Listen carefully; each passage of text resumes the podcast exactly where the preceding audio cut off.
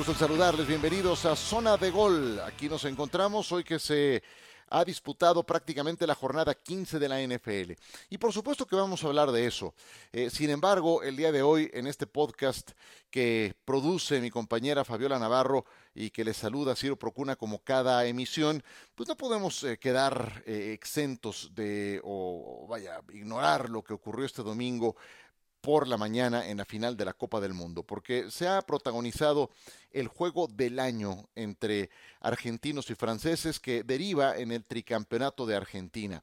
Eh, algunas reflexiones, digo, no voy a entrar en tantos detalles porque pues quién no vio el partido. La verdad es que todo mundo sabrá que Argentina le ganó la partida originalmente a Francia, que Deschamps tuvo que cambiar a los 40 minutos porque simplemente no competía en el medio campo, que el árbitro fue un desastre, pero afortunadamente para lo dramática que fue esta final termina por ser algo anecdótico y también lamentable, porque yo no sé entonces para qué demonios está el videoarbitraje, sino para corregir errores de esa notoriedad, como los dos penales que regala, uno a cada lado, después tiene que compensar. Eh, pues son, son errores garrafales claros en una final de Copa del Mundo, ni siquiera eh, se metieron. Pero vaya, eh, aquí lo que, lo que me lleva es hacer algunas reflexiones finales.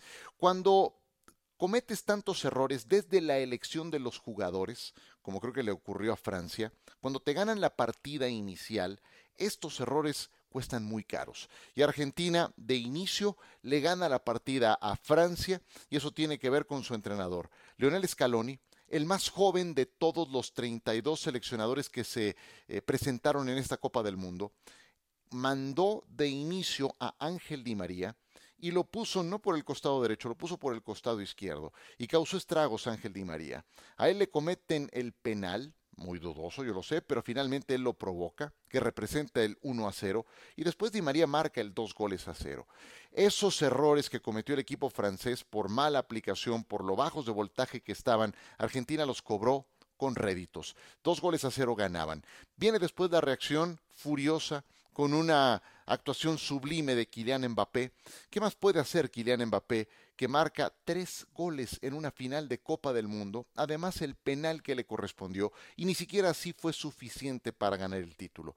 Y no fue suficiente porque enfrente tenía al mejor futbolista del mundo en la actualidad. Y de las últimas, pues no quiero decir dos décadas, pero sí poco más de década y media. Y si alguien tenía alguna duda del lugar que debe ocupar Messi a nivel histórico, pues creo que habrá quedado totalmente despejada este domingo. De lo que yo he visto, Lionel Messi es el mejor. Hasta antes de esta consagración había sido Diego Armando Maradona que lo logró precisamente en eh, el Mundial de México 86. Si le faltaba algo a Messi, pues era justamente lograr un título del mundo. Y creo que lo termina logrando de una forma categórica, siendo un actor de reparto, no nada más en este partido, en toda la eliminatoria directa para el cuadro argentino. Em, Messi cada balón que tocaba cuando el juego se hacía maduro eh, llevaba trascendencia, tenía veneno, tenía un sentido y, creo que él inicia la reacción de Argentina en el primer tiempo extra, después de que Francia había cerrado mejor los primeros 90 minutos. Messi es... Eh, quien encamina una vez más a Argentina a esa reacción furiosa, se ponen adelante tres goles a y después eh, llegó el penal con el que Mbappé emparejaba al minuto 117 el marcador y se iban a tiempo extra. Todavía después del 3 a 3, hubo ocasiones de riesgo que bien pudieron terminar con la victoria en favor de Francia sobre el final del segundo tiempo extra, pero Emiliano Martínez los impidió. Y en tanda de penales, ahí se quebraron los franceses, fallaron dos, uno atajado por el guardameta Martínez y Argentina terminó coronándose. En una final volcánica, en una final trepidante, de altísimo voltaje. Eh, del minuto 70 en adelante eso fue creciendo, creciendo, creciendo hasta entregarnos lo que, lo que vimos y se va a, quedar retratado en nuestra mente. Em, pues eh, la, reflexión es esa, la consagración de Leo Messi. Eh, no cabe duda que está en el Olimpo. De hecho, creo que antes de este partido ya lo estaba, pero al menos eh, insisto, yo no vi a Pelé y no voy a entrar en, esos, eh, en esas discusiones bizantinas. Si, si no lo vi, me, cuesta mucho trabajo hacer una evaluación de algo que no vi. Sé de su palmarés, sé de su historia, pero de lo que yo he visto es Leo Messi el mejor que me ha tocado ver y veo fútbol desde los 80 eh, y termina haciendo esto que va a quedar para la historia y, también una reflexión que nos lleva hacia el relevo generacional y ese relevo generacional de quien ha de tomar la estafeta como el abanderado número uno del fútbol mundial está en el mismo equipo de Lionel Messi, en el Paris Saint-Germain. Un Kylian Mbappé que ya sabe lo que es ser campeón del mundo, que el martes estará cumpliendo 24 años de edad nada más y ya habrá disputado dos finales de Copa del Mundo. Eh, le queda todavía mucho por delante, pero sí creo que para poder entrar a ese Olimpo, en unos años más, cuando se haga el recuento final de lo que ha hecho en su carrera, tiene que salir del Paris Saint-Germain. Tiene que irse a probar a una liga como la Premier, como la española, eh, una de mayor nivel que la francesa, en donde pues es un auténtico monólogo del el Paris Saint-Germain que roba por el peso de cartera que tiene. Entonces, eh, eso nos lleva como reflexión final. El tricampeonato de Argentina, una final para la historia, difícil de igualar. Messi consagrándose ante los ojos del mundo y entregando la estafeta hacia quien seguramente puede ser su heredero, que es Kylian Mbappé. Un gran domingo, una gran manera de empezar la jornada de este 18 de diciembre. He hecho este pequeño paréntesis sin ignorar la importancia de un evento de semejante magnitud. Hacemos una breve pausa y nos metemos de lleno a lo que dejó la semana 15 de la NFL.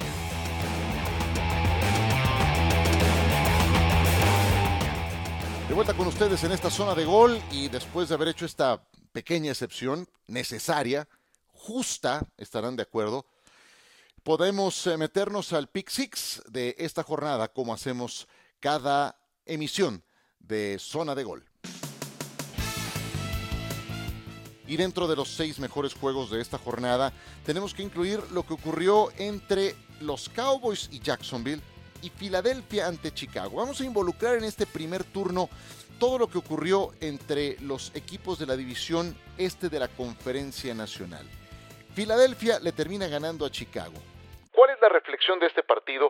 Que saben sobrevivir pese a que Jalen Hurts lanzó dos intercepciones. ¿Cómo sobrevivieron? Con tres touchdowns terrestres de Jalen Hurts y con una defensa que logró seis capturas de coreback. Es la quinta vez en la temporada que la defensa de Filadelfia consigue seis o más capturas. ¿Cuál es la reflexión? Que Filadelfia tiene varios métodos para ganar los partidos. Algunas veces puede ser con el brazo de Jalen Hurts, otras veces puede ser con las piernas de Hurts, o con Miles Sanders, o con su defensa, cerrando los partidos, capturando al coreback rival. Filadelfia sigue siendo número uno de la clasificación. Y Dallas, Dallas que pierde ante Jacksonville, admitió 40 puntos. Eso totalmente inusual para una defensa que había sido de calidad. Eh, cuatro pases de anotación de Trevor Lawrence. Y creo que el primer error, el primer pecado que cometió Dallas en este partido lo presentó durante la semana. Porque los Cowboys estaban pensando en Filadelfia tenían la mente puesta en el juego del 24 de diciembre y aquí ustedes serán testigos que lo dijimos. El viernes les dije, Dallas tiene la mente puesta en las Águilas y ojo, antes está Jacksonville, corren riesgo en esta visita a la Florida porque los Jaguares van al alza. Y ahí están las consecuencias. Ganaban por 17 puntos y dinamitaron esa ventaja. Llega a 10 intercepciones en los últimos 8 juegos. Dak Prescott, sé que la última no es culpa suya, que le pone el balón a Noah Brown, pero es la que termina eh, desequilibrando el partido porque se convierte en una intercepción que se regresa hasta touchdown. Dallas, con todo y la derrota, logra sellar su boleto a los playoffs producto del resultado del juego del domingo en la noche, del triunfo de los gigantes de Nueva York sobre los Commanders de Washington. Dallas eh, ya tiene su boleto a playoff, al igual que Filadelfia. Falta que se enfrenten, pero le debe quedar de lección a Dallas, que no pueden eh, minimizar al próximo rival pensando en el siguiente. Y eso creo que le tiene que quedar muy claro a Mike McCarthy, que eh, operando de esa forma y con un Dak Prescott tan errático, tendrá fecha de caducidad la estancia de Dallas durante la postemporada. El segundo tema se lo vamos a dar a Tampa Bay, que pierde ante Cincinnati. 34 a 23 el marcador final. otro equipo que dinamita, que dilapida una ventaja importante. Al medio tiempo Tampa Bay ganaba 17 puntos a 3 y se está normalizando eh, durante esta temporada que un equipo en el que juega Tom Brady termine tirando por la borda ventajas semejantes. ¿Cuándo habíamos visto esto? Em, ocurre que en el tercer cuarto empiezan a cometerse una serie de errores aprovechados por el equipo de Cincinnati. Un, uh, un error en una patada de despeje que era de truco se traduce en tres puntos del equipo de Cincinnati. Una intercepción a Tom Brady de Trey Flowers se traduce en un pase de touchdown de Joe Burrow. Un balón suelto de Tom Brady, seis puntos más para el equipo de Cincinnati. Otro balón suelto en el intercambio Tom Brady con Leonard Fournette. Joe Burrow pase de touchdown a Jamar Chase. Y así podemos seguir. 34 puntos sin respuesta, todos provocados por errores del equipo de Tampa Bay. 34 puntos sin respuesta y el juego fue en Tampa. Eh, lo de Joe Burrow me parece sobresaliente, tiene hielo en las, en las venas, es espectacular, nunca entra en pánico, eh, jamás eh, entrega algún signo de, de estar bajo presión y lo vuelve a hacer. Cincinnati es nuevo líder de su división, está en mejor momento. Baltimore perdió 13 a 3 ante Cleveland el sábado y aunque corrieron bien el balón los Ravens, no tienen todavía Lamar Jackson, van a la baja y Cincinnati va en otro sentido. Ya son primeros del norte de la conferencia americana y dudo mucho que alguien los vaya a bajar de esa posición. Hablando de la conferencia americana, eh, perdón, tenemos que hablar del juego del sábado, ese que escenificaron los uh, Delfines de Miami y los Bills de Buffalo. Tuve el gusto de transmitir ese partido. Buffalo lo ganó 32 puntos a 29. Eh, fue, fue un espectáculo maravilloso, porque además reunió una serie de elementos como el frío, como la nieve que se soltó en el cuarto cuarto, unos Dolphins que jugaron muy bien en esas condiciones. Aquí mismo dijimos, y también se trata de admitir cuando uno dice una cosa eh, o cree que va a ocurrir y no, y no es de esa forma, que Miami se iba a terminar congelando en estas condiciones, que iban a jugar muy por debajo de su, de su mejor versión. ¿Y cuál? Apareció Tyreek Hill, despertó Jalen Waddle, Tua Tagovailoa fue funcional aunque no dio su mejor partido. Y lo que hizo muy bien el equipo de Miami del coach McDonald fue correr el balón estupendamente. 188 yardas terrestres, con todo y que no tenían a su corredor titular Jeff Wilson, pues se apoyaron en Raheem Mostert y así le hicieron casi 200 yardas terrestres a la gran defensiva de los Bills de Buffalo, que yo creo que ya no es tan gran defensa, poco a poco ha ido eh, rezagándose en el ranking de la NFL. Pero ¿qué es lo que terminó gravitando Josh Allen? Lo que hace Josh Allen en sus últimas tres series ofensivas de la primera mitad que las concluye con touchdowns, pases de anotación. El más impresionante de esos tres, la última jugada del segundo cuarto, en que con el reloj en ceros, alarga la jugada hasta el costado derecho y pone un paso cruzado que termina en anotación. Ahí, si no lograba el touchdown, se iban a ir con las manos vacías. Ni siquiera gol de campo alcanzaban. Y logra sacar el touchdown en la última jugada del segundo cuarto y por si fuera poco, cuando iban perdiendo en el cuando iban empatados en el marcador, 29 iguales, eh, también eh, es que logra consumir los últimos minutos del reloj para el gol de campo de la victoria. En fin, que Búfalo sale ileso de este partido, pero me llevo una gratísima impresión de Miami jugando en estas condiciones, con un plan de juego más que competitivo, que me hace ver que Miami puede ser eh, rival en este tipo de circunstancias ante un equipo del peso de los Bills de Buffalo. También algunas veces en las derrotas hay cosas em, positivas y eso ocurre con el equipo de Miami, con todo y que pierden y que Buffalo sella su pasaporte a los playoffs ya como campeón de la división este de la conferencia americana. Y Buffalo sigue instalado en ese primer puesto porque eh, esa victoria les mantiene con el criterio de desempate de su lado en relación a Kansas City. Los Chiefs le ganaron 30 puntos a 24 a los Tejanos de Houston en un partido que tuvo que irse hasta prórroga. Kansas City entró favorito por arriba de 14 puntos, más de dos touchdowns a este juego. Kansas City nunca cubre. Eh, cuando tiene márgenes semejantes eh, con respecto a rivales que parecen y que son mucho más débiles, como el caso de Houston.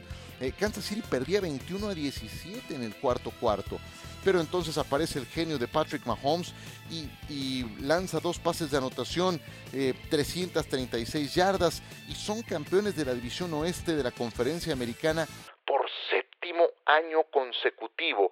Eso es un ejemplo de consistencia de Andy Reid y los suyos, que ya iguala un segundo eh, lugar histórico. Eh, la racha más larga de dominio de una división la tienen los Patriotas de Nueva Inglaterra. 11 campeonatos de el este de la conferencia nacional y lo que ahora ha hecho Kansas City iguala a los Rams de Chuck Knox de los 70, siete títulos consecutivos.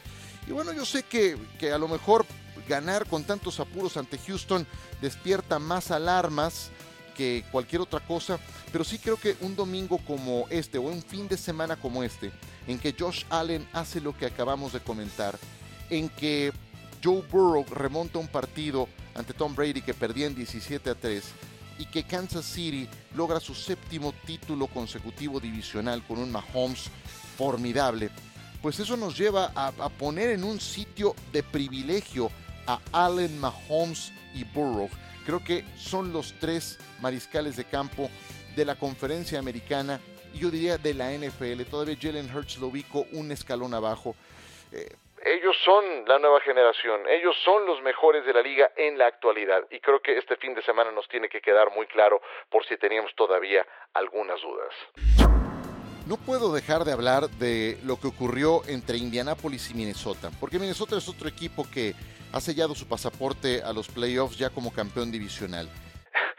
de alguna forma lo hicieron, la verdad.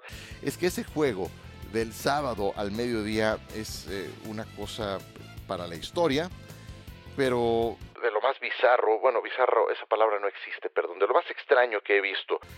33 eh, a 0 ganaba Indianápolis. La verdad es que lo de Minnesota en los dos primeros cuartos fue horrible. Todavía en el tercer cuarto, Indianapolis tenía una ventaja de 36 puntos a 7. Y entonces empiezan a cometerse errores seguidos de aciertos del equipo de Minnesota. Un Kirk Cousins que empieza a ser efectivo, que empieza a lanzar pases de anotación, empieza a activar a sus armas dinámicas. Y, y vaya, para que haya una reacción tiene que haber en principio alguien que deja abierta la puerta. Indianapolis pensó que la tarea estaba hecha y con ese 33 a 0 eh, pensaron que tarde o temprano llegarían a la otra orilla, igual que el juego se va a prórroga y que terminan dinamitando la ventaja más amplia en la historia de la NFL. Ese 33 a 0 supera el récord de aquel juego entre los Petroleros de Houston y los Bills de Buffalo de playoffs de 1992 cuando Frank Reich terminó, fíjate nada más, Frank Reich había hecho aquel récord siendo el quarterback suplente de los Bills de Buffalo y ahora el equipo donde estaba Frank Reich termina perdiendo este partido ante Minnesota. Eh, y lo más cruel de esta historia es que a Matt Ryan ya le pasó en un Super Bowl ganando en el tercer cuarto 28 puntos a 3 ante los Patriotas de Nueva Inglaterra y ahora le pasa esto en temporada regular. Crueldad máxima para Indianápolis que me imagino su dueño, el señor Irsay, si pensaba que había visto lo peor de su equipo en esta campaña, se va dando cuenta que tiene sótanos más y más profundos. Minnesota gana su división eh, con todo y que Detroit está cerrando muy bien la temporada. Creo que mención aparte para lo que están haciendo los Leones. 20-17 le ganaron a los Jets en Nueva York. Detroit iba uno ganado, seis perdidos. Han ganado seis de los últimos siete partidos. Y aquí, aquí hay algo muy importante. Lo que está haciendo el coach Dan Campbell es un cambio de cultura en el equipo. Y eso es más difícil todavía, porque está revirtiendo una tendencia, un desánimo de años y años. Y eso te lleva a hacer un gran trabajo, no nada más en estrategia, no nada más en la planeación del siguiente partido, de análisis del rival, también de mensaje, de hacer que permee esa nueva cultura ganadora hacia tus jugadores. Llevó tiempo, pero poco a poco está ocurriendo. Detroit tiene legítimas posibilidades de meterse a playoffs y es un equipo que juega sin complejos y donde va reflejándose la imagen que su entrenador quiso proyectar desde la conferencia de prensa en que lo presentaron. Bien por Detroit, me da mucho gusto por ellos. Le ganaron a los Jets y normalmente desde noviembre eran uno de tantos equipos irrelevantes, pero con ellos ocurría siempre. Están en la contienda y tienen la guardia arriba. Y por último, yo sigo sin, eh, sin entender lo que pasó en ese juego entre los Patriotas de Nueva Inglaterra y los Raiders de Las Vegas. Iban 24 iguales cuando Ramondre Stevenson tiene una buena intervención, reloj en ceros, invade territorio rival, están a punto de detenerlo y empieza con el tira-tira. Manda un pase hacia atrás para Jacoby Myers. Jacoby Myers no tiene opción de seguir avanzando y lanza un pase también retrasado y en vez de encontrar a un compañero lo pone en las manos de Chandler Jones, que pulveriza a Mac Jones con un stiff arm violento y se escapa hasta touchdown para dejar sembrados a los Patriotas de Nueva Inglaterra. Ese tipo de cosas no le ocurrían a los equipos de Belichick. Eh, y, y no me lleva más que a reflexionar en el pobre cocheo que tiene su ofensiva. Este equipo con Matt Patricia en los controles del ataque no va a ningún lado. Em, es un equipo limitado, es un equipo con pifias de esta naturaleza, donde el quarterback y el coordinador ofensivo tienen un cortocircuito que ha sido evidente y ahora eh, por este error de fundamentos terminan perdiendo de manera increíble ante los Raiders. Nueva Inglaterra está con 7 ganados, 7 perdidos. Todo lo que habían ganado en el partido del lunes por la noche lo perdieron en este juego contra los Raiders. Y además de todo esto que acabo de comentar, pues Josh McDaniels se la hace a Bill Belichick. Platicaban muy a gusto al principio del partido, no dudo que tengan una buena relación, pero conociendo a Belichick y lo orgulloso que es y qué sé yo, al final salió enchilado es poco por la manera en la que perdió. Es simplemente hacia lo, lo, anecdótico, por la manera en la que terminan perdiendo el partido, por el error mental que tiene un jugador de un equipo de Belichick eh, y por lo que representa ese triunfo del alumno sobre el maestro en ese Raiders 30, Nueva Inglaterra 24. Y con eso cerramos esta emisión de Zona de Gol, no sin antes darle una revisada al Playoff Picture, cómo se jugarían los playoffs si la temporada regular terminara en este momento. El Monday Night que falta no incide mayormente en esto de lo que estamos hablando. Conferencia americana, Buffalo estaría descansando y los primeros partidos serían Miami visitando a Kansas City, los Chargers visitando a Cincinnati y Baltimore visitando a Tennessee. Así se jugarían los playoffs hoy, pero la conferencia americana sigue registrando muchos y muchos cambios. ¿Quiénes están en esa tercera columna de los equipos eh, que buscan todavía por un boleto? Nueva Inglaterra, los Jets, Jacksonville, Las Vegas, pero un tanto lejanos. Yo creo que de esos tres equipos, cuatro que mencioné, Jacksonville puede amenazar a Tennessee en su división. Y en la conferencia nacional, Filadelfia descansaría todavía no amarra su división. Si le gana a los Vaqueros de Dallas próximo fin de semana, ya lo tendrán en la bolsa. Filadelfia en este momento descansaría. Minnesota recibiría a Washington. San Francisco recibiría a los Gigantes de Nueva York. Y Tampa Bay recibiría en la Florida a los Vaqueros de Dallas. Así se jugarían los playoffs en la conferencia nacional. Pues con eso nos despedimos. Gracias por su compañía. A nombre de Fabiola Navarro, Ciro Procuna, gracias por estar con nosotros. Nos saludamos muy pronto. Suscríbanse a nuestro podcast, recomiéndenlo. Aquí nos volveremos a saludar el viernes cuando volvamos con más zona de gol.